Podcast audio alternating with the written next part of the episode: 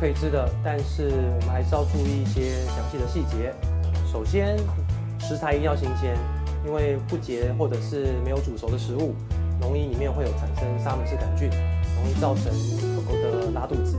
另外呢，如果是太呃烤太焦的食物，里面也会产生很多的自由基。那自由基本身对狗狗或者是对人体啊，基本上都会产生致癌的可能性。